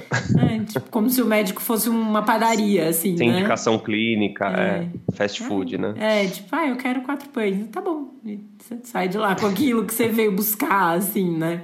Faz, faz sentido. E esse, essa história do off-label eu achei interessante, assim, porque enquanto você tava mencionando isso, eu fui pensando, né? Você chega pro médico e fala, ah, eu tô com um resfriado e ele te dá um remédio de dor de barriga, né? Você fala, não, mas... Que é, é muito o caso da cloroquina, né? Que ela é um remédio pra, acho que lupus, não é? Uma coisa assim, para uma doença autoimune. É, tem algumas, algumas é. aplicações. É. E aí você vai dar isso para uma doença respiratória, né? Exato. O uso off-label né, de medicamentos é uma prática consagrada na medicina, desde que haja clara concordância do paciente. No caso, pelas denúncias, se é que realmente aconteceu, as pessoas estavam tomando sem nem saber o que era, enfim. E não foi explicado, ó, esse medicamento não tem uma comprovação científica, mas talvez funcione, você concorda em tomar, enfim. Não, não, aparentemente não teve isso, né? Não, e teve um monte de gente falando, né? Ai, funciona, porque eu tô tomando cloroquina todo dia desde o começo da pandemia e não não, tive Covid. Seguindo essa lógica, eu vou dizer também que café previne, né? Pois eu tomo é. café todo dia de manhã, tomei desde o começo da pandemia, não peguei Covid. Então tomem café, né? Você não pode falar isso. É. Tomem café, mas não para se salvar do Covid, se vocês quiserem, né? Assim, você não essa é muito a questão, né? Eu lembro disso da cloroquina quando começou essa. É, falarem, né? Ai, pode ser que ajude, não sei o quê. Faltou em farmácia, né? Assim, gente que toma esse remédio. É, é de uso contínuo, né? Toma isso Sim. de uso contínuo, precisa, né? Porque Para as aplicações realmente, que, que é, utiliza, se, né? Para qual funciona Adequada. mesmo, né? Exato. E aí as pessoas que realmente precisam da medicação não estavam encontrando porque tinha gente surtada indo buscar, assim, né? Tipo, o pessoal tava alucinado, indo atrás, porque ai, funciona. É, é complicado, né? Exato. E, hum, então, né, quando você tem uma doença desconhecida, por exemplo, e aí você menciona os medicamentos off-label, ou uma doença que a gente não conhece, porque o Covid, eu diria, talvez até depois de dois anos de pandemia, ainda é uma doença que a gente não conhece muito bem, né? É pouco tempo pra gente entender como ela funciona, como afeta as pessoas, como isso se desdobra. Como funciona isso de prescrever um medicamento no caso de uma doença da qual ainda não se tem muito conhecimento? Assim, conforme eu falei, existe a autonomia do médico, né? Uhum. Deve-se pesar, óbvio, os potenciais benefícios para o paciente contra os riscos. O Código Brasileiro de Ética Médica, que está disponível online aí no site do Conselho Federal de Medicina, diz num dos artigos que, que, em sua responsabilidade profissional é vedado ao médico causar dano ao paciente por ação ou omissão, caracterizável como imperícia, imprudência ou negligência. Então, tanto se o médico deixar de for omisso, né, não atender o participante, ou se ele causar algum mal ao, ao paciente, uhum. isso é, é, caracterizado como imperícia, imprudência ou negligência. Né? E é crime. Então, no caso aí da, da cloro... e é crime. Isso. No caso da, da cloroquina, os médicos já sabiam que causava, tinha efeitos maléficos para o uhum. paciente. E mesmo assim, alguns médicos continuaram prescrevendo essa medicação, mesmo sem ter comprovação científica, sem nada. Uhum. Né? Então, é complicado. E, e, aí, como o Conselho Federal de Medicina né, e as comitês de ética médica avaliam a imposição de um tratamento a um paciente? Né? Vai tomar sim, né? Toma uhum. aqui essa cloroquina. Então, o tratamento imposto ou forçado, ele é caracterizado como um crime. Nos casos desses profissionais que por, porventura fizeram isso, né? A gente não tem ainda comprovação. Cabe ao, ao Conselho Federal de Medicina investigar né, esses fatos e tomar as medidas cabíveis, né? Seja ética, administrativa e até jurídica, no caso uhum. de crime. Né? Então, assim, não existe a obrigatoriedade de do paciente receber uma medicação, né? E impor uhum. essa, essa medicação ao paciente. Ele Isso. tem que consentir a tomada. Claro, existem casos específicos. Se a pessoa está inconsciente ou está correndo risco de vida, uhum. não, não tem com quem falar, o médico vai tratá-la da melhor forma possível. Mas se a pessoa estiver inconsciente e tiver um familiar, por exemplo, a autorização o familiar de um familiar tem autorizar. que ser dada, né? Exato. Tipo, sei lá, minha mãe, por exemplo, né? Se viriam perguntar a mim se eu autorizo a aplicação no tratamento, ou vice-versa, né? Assim, se eu tivesse internada, pediriam a ela autorização para isso. Então, também não é uma coisa que você pode sair fazendo indiscriminadamente, né? Uhum. Né? Isso é Exato. é que é, é isso que me choca, assim, e, e, eu acho que é nesse ponto que a gente pode fazer essa comparação com as atrocidades do, do nazismo, né, nas pessoas que estavam ali presas em campos de concentração. Eu, eu me lembro de uma história particularmente triste que eu ouvi, mas que tem um final feliz é, que eu ouvi no Museu do Holocausto em Jerusalém, que era uma moça grega que eles esterilizavam, né? Os nazistas esterilizavam as mulheres. Não sei se os homens também, mas esterilizavam as mulheres. E eles usaram muitos médicos judeus que estavam presos no campo de concentração para fazer. Né? Não é que eles estivessem lá de boa vontade, né? É que juntou ali o que eles precisavam de mão de obra especializada com coação vai fazer sim. E aí a pessoa não tinha muito, ou você faz ou você morre, ou, ou você faz ou sua família morre. E, e fizeram. E aí era essa moça foi um médico judeu que foi operá-la e ele ia fazer a cirurgia de esterilização, acho que ele ia retirar o, o útero dela. E ela chora e pergunta para ele: por que, que você tá fazendo isso? Você também é judeu, puxa vida, não sei o quê. E ele fala: fica tranquila, fica tranquila, vai dar tudo certo. Um dia você ainda vai ter notícias minhas. E, e, ela fica arrasada, óbvio, não sei o quê. E aí ela, depois da liberação do campo tudo mais, ela conhece um cara, também judeu, casa-se com ele, e ela fala: Olha, eu não posso ter filhos, porque passei por essa cirurgia contra minha vontade, não sei o quê. Mas ela faz ele assinar a ketubá, que é o contrato de casamento judaico, ela coloca isso na ketubá. Ela fala: Eu não posso ter filho e você vai me aceitar assim e você não vai se divorciar de mim por causa disso. Se quiser divorciar por outra razão, ok, óbvio. Mas assim, isso não vai ser motivo, né? E o cara assina de boa e tal. E eles se casam. E aí, logo depois da liberação do campo, eles vão trabalhar numa fazenda. Eles conseguem guarida numa fazenda. E passa um tempo. E a dona da fazenda era bem gorda. E aí passa um tempo e ela olha pro marido e fala: Eu tô com o mesmo problema, acho que tem alguma coisa na água aqui, que eu tô ficando com esse barrigão também, igual a dona da fazenda. e aí, nove meses depois, diminuiu o barrigão.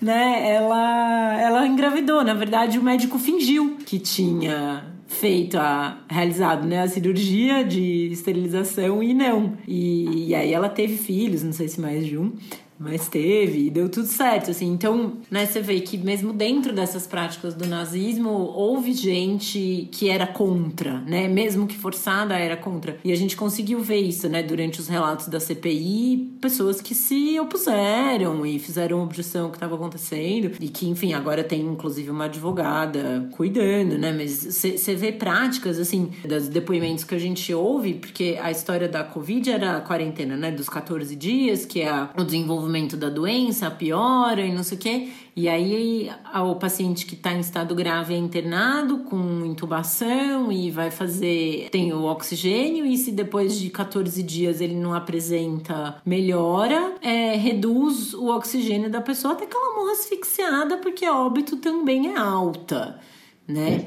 Eu não consigo pois pensar é. numa associação com qualquer outra coisa que não seja o nazismo. E... Não, porque não tem. Porque não tem. E aqui eu falo como, como historiador e tudo mais. E se quiser reclamar lá no, no, no Instagram, quiser parar de seguir, é, dane-se, entendeu? Não existe outra comparação. São experimentos e, e, não é só a questão de que alguém poderia até falar, tá, não teve o consentimento, não que eu, que eu concorde, mas se você está falando de um tratamento propriamente dito, seria outra coisa, por mais que também fosse problemático. Mas aí já não é um tratamento, é, é a, a, a, o pensamento de não, não está melhorando, vamos reduzir o oxigênio e se morrer alta, é, óbito também é alta, é algo assim que. É higienista. Não né? tem, é, é, é, é um assassinato deliberado. É, ah. E, e, o assassinato é em toda e qualquer cultura visto como absolutamente o pior dos crimes que possa existir. É, é ah. em, qualquer, em qualquer cultura, o assassinato é o, o, o crime que, que acarreta o maior a maior pena e assim por diante. Quer dizer, é, é, é, e, e, o médico achar que isso não é absurdo, achar que isso não é normal, um dono de, de, de de plano, plano de saúde, saúde achar né? que isso é normal, uh, o senador da República uh, uh, tuitar achando que é o máximo, o presidente da República retuitar achando que é o máximo, é assassinato. Isso, e aí sim você pode dizer é nazismo. Não exista. Quer processar? Processa. É nazismo. É prática nazista. Entendeu? É uma prática a favor do qual não existe qualquer argumento. É. Né? Não existe qualquer argumento para tentar dizer que não é. É. Não, o nome eu... tem que ser dado. O nome correto, né? Que é nazismo. Exato. E aí eu puxo o gancho para duas coisas que o professor Michel German falou. Ele já foi nosso convidado no nosso décimo episódio, quando a gente falou sobre a correlação que o Bolsonaro tenta fazer com um judeu imaginário dele. Eu recomendo que quem ainda não ouviu ouça. O professor Michel German é uma pessoa muito interessante de ser ouvida. E ouçam não só esse episódio que ele gravou conosco, mas ouçam o canal dele no YouTube, ouçam outras entrevistas que ele deu a outros podcasts. Depois a gente linka, manda para vocês vocês na newsletter. Ele é uma pessoa que sempre vale a pena ser ouvida. Mas eu queria citar duas coisas que ele menciona porque ele fala assim: muitos judeus se opõem à comparação do governo Bolsonaro com o nazismo, e, e não só no caso da Prevent Senior, mas no governo de maneira geral. E eu acho que é uma comparação que é muito válida de se fazer, e por quê? Primeiro, porque é sim parecido. E segundo, porque se nada pode ser comparado ao Holocausto, aí sim o Holocausto é banalizado. Porque se nada pode ser comparado ao que aconteceu, se nada é aquilo,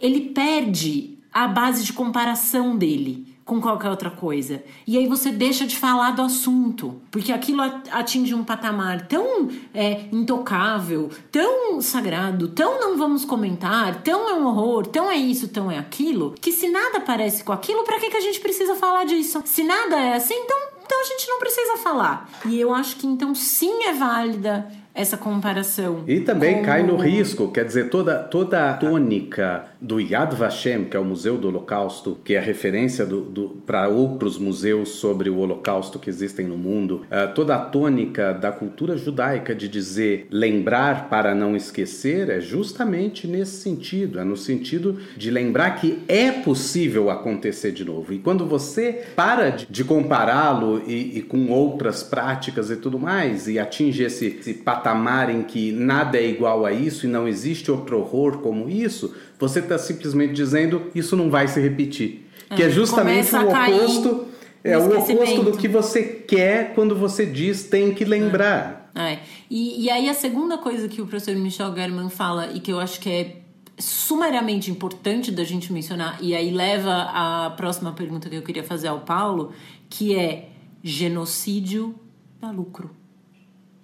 Genocídio dá lucro. Por quê? As pessoas morrem. Para quem vão as terras dessa pessoa? Para quem vão os bens dessa pessoa? A empresa dessa pessoa? O que, que a gente faz com isso, né? Genocídio dá lucro.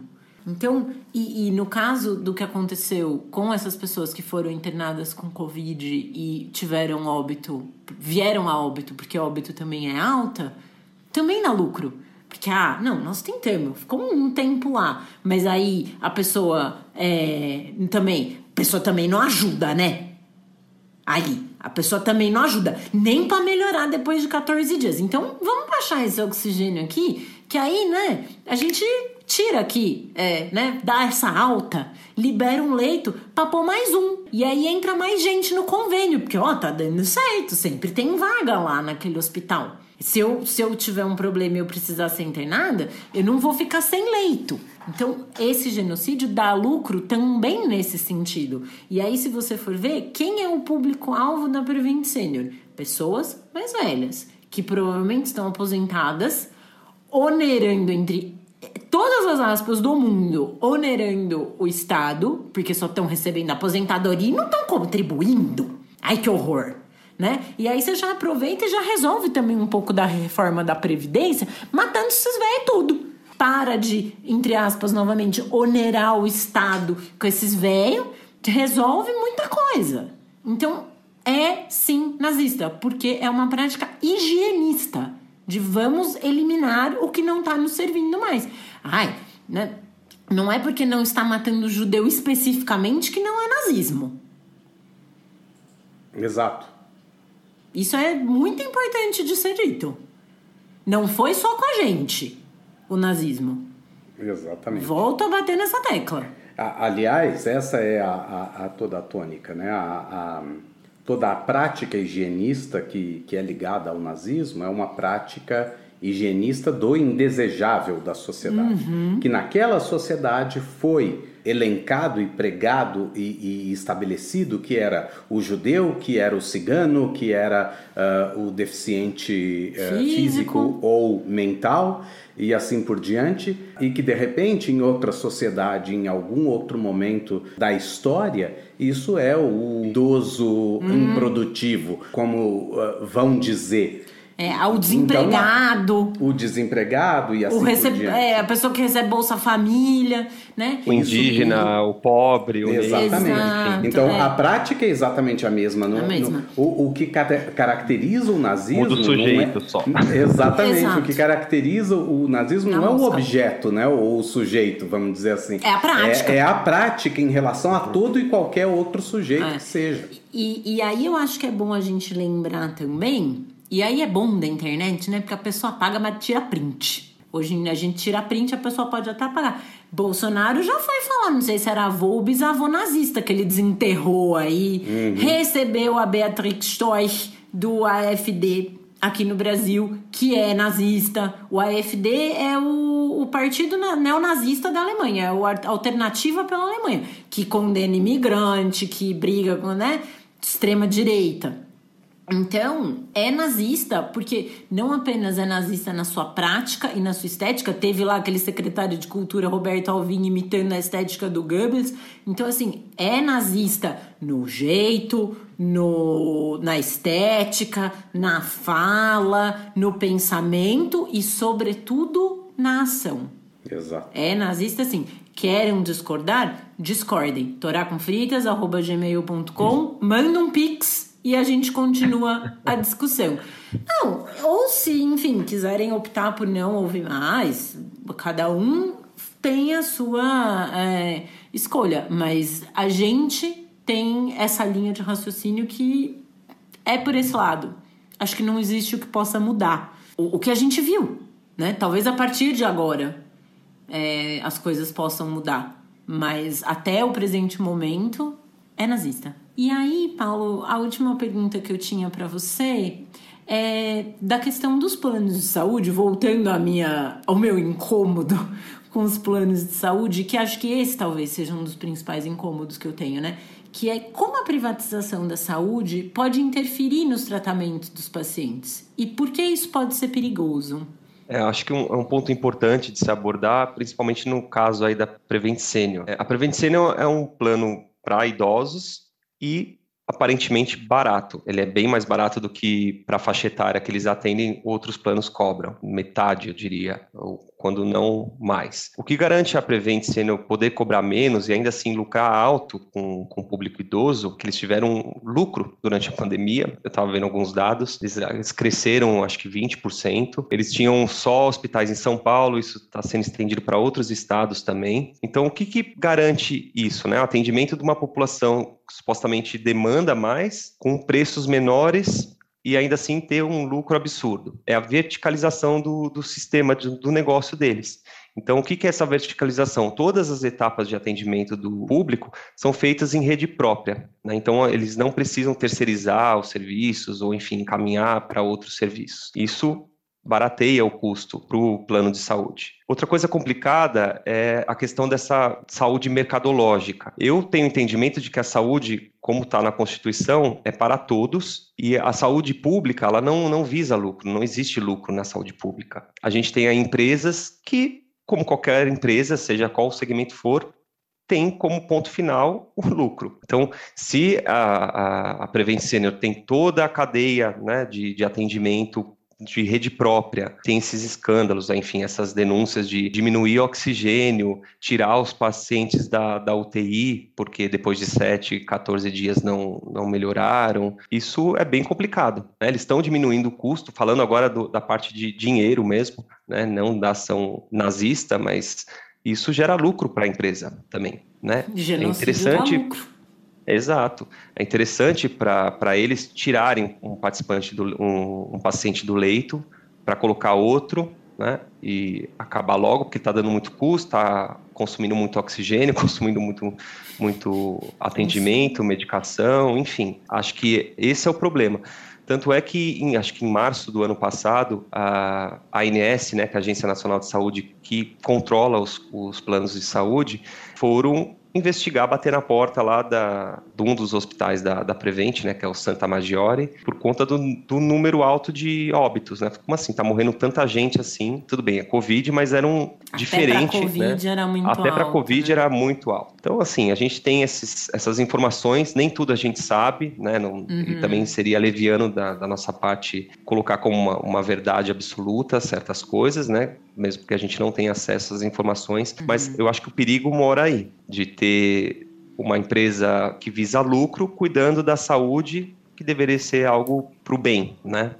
É. Isso é bem complicado. É, eu acho isso sempre muito problemático, assim, pensar que é uma empresa visando lucro que está cuidando de saúde. E aí eu acho que pode isso tanto para, por exemplo, você matar uma pessoa antes da hora, quanto para prolongar uma existência que está sendo muito sofrida. Exato. Enquanto Isso também é outra tiver coisa. como sugar, você vai sugar o que você puder daquela pessoa, mantendo ela viva, mas a que custo? De saúde da pessoa, de saúde da família que está em volta, né? Isso eu acho sempre um pouco difícil de entender. Pois é, nesse caso eu acho que a gente consegue ver bastante na, nos pacientes oncológicos, né? Uhum. Existem nos hospitais particulares tratamentos, enfim, caríssimos e eles aparentemente vão até o fim tentando, né, e cobrando, obviamente, por isso, uhum, isso não é, é, gratuito. As pessoas deixam propriedades no, no, nos hospitais, né, para pagar o custo desses tratamentos que vão até que ponto é benéfico para o paciente, né? Vai ter uma sobrevida, nem, nem sempre com qualidade, vai só durar mais, mas sofrendo e gastando, né? Isso é uma é algo que eu tenho visto assim, percebido até na, na em vários hospitais é, particulares, de mudar até a estratégia, de começar a atender pacientes oncológicos, tratar câncer, né, criar centros especializados em, em câncer, justamente por conta do lucro que isso dá. Muito bem, Paulo. Acho que nossa a conversa foi foi longe, foi longa, foi muito boa. Queria de novo te agradecer por ter aceitado o nosso convite para estar aqui com a gente, do seu tempo para bater esse papo com a gente nessa manhã de domingo. Sem é. dúvida, foi ótimo. Foi que muito bom, esclarecedor. Eu que agradeço, também fiquei bem feliz de participar. Muito, muito esclarecedor. Então, acho que com isso a gente pode ir já encerrando o episódio de hoje. E antes de subir os nossos créditos, a gente gosta sempre de deixar uma dica de filme, série, livro, né? Aí eu queria perguntar para você, Paulo, se você tem algum, alguma indicação para os nossos ouvintes. Ah, legal. Tem sim, eu, eu, lembrei de um filme, quando você mandou a temática, que acho que vai muito de encontro com, com o que a gente discutiu hoje, né? A questão da saúde pública, é, privada, inclusive né, nessa, é um documentário, na verdade, a, a parte de corrupção é abordada. Né? Então, vou indicar o Collective, é um filme documentário romeno, do Alexander Nanal. Né? Ele dirigiu, escreveu, produziu e editou o documentário e está disponível no streaming da HBO. Falando um pouquinho da sinopse, é uma equipe de investigadores do jornal local romeno, né, Gazeta Esportiva, tentando descobrir uma vasta fraude na área da saúde que enriqueceu magnatas políticos e levou à morte cidadãos inocentes.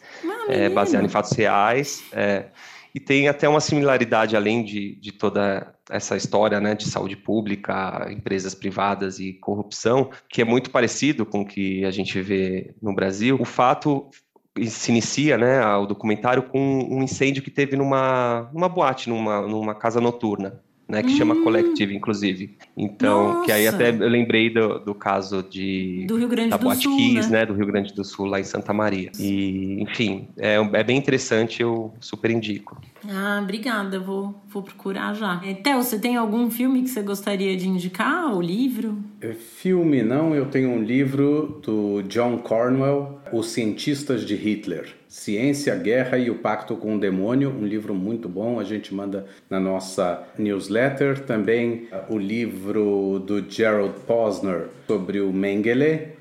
Uh, Mengele é a história completa do Anjo da Morte de Auschwitz, que dá para a gente ter uma, uma ideia também de quem é essa figura que não é o único médico, mas pelo posto que ocupava, claramente é um dos principais pensadores, se a gente pode dizer assim, dessa estratégia da medicina como meio para exterminar, é, como meio de extermínio. E não poderia ser, é, deixar é, de falar que a revista Super Interessante sempre traz muitos bons artigos sobre o assunto e eu me lembro de um que está online chamado Doutores da Agonia Doutores da Agonia, é, por dentro da ciência nazista, algo assim, que saiu pela na revista super interessante e está integralmente online. No fim tem também algumas recomendações é, de bibliografia, ou seja, você consegue uh, caminhar ainda para outros lugares e entender um pouco melhor o que foi esse período.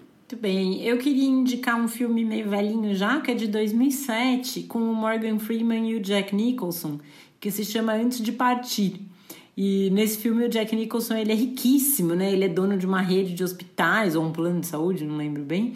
E quando ele fica doente e se interna num dos hospitais da rede dele, ele se depara no atendimento que o próprio sistema dispensa aos usuários dele, inclusive. É, o choque dele é bem interessante. É, o resto do filme é bonitinho, assim, é um filminho simpático. E eu queria indicar também o episódio do Greg News sobre o caso da Prevent Senior e o episódio do podcast do IB, e eu, que se chama E Eu Com Isso, com a Natália Pasternak e o Michel, né, que já passou aqui pela nossa bancada, é, sobre o caso da Prevent Senior. É, tá, tá muito bom esse episódio com os dois. Então, é isso. Paulo, de novo, muito obrigada. É, fique à vontade para retornar sempre que quiser. Muito bem-vindo à nossa bancada. Eu que agradeço. Foi ótimo o bate-papo com vocês. Muito bom. Então... prazer conhecer o Theo. Não conhecia o Theo, só a Ângela. Ah, é mesmo? prazer foi todo meu. Então, com isso, a gente termina por aqui o episódio de hoje do Torá com Fritas. Lembrando que vocês podem entrar em contato com a gente através do e-mail toracomfritas.gmail.com, que também é o nosso Pix. Nós também estamos no Instagram, arroba Torá com Fritas, no Twitter, arroba Torá com Fritas. Para não perder nenhum episódio, é só assinar o nosso feed no seu tocador preferido. Eu sou a Angela Goldstein, junto com o Theo Rhodes, idealizadora e apresentadora do Torá com Fritas. O Alu é o nosso editor de som e intérprete da nossa música de abertura, a conhecida Havanaguila. Para entrar em contato com ele, é só procurar no Instagram pelo arroba o Alu de sempre ou arroba aluprodu.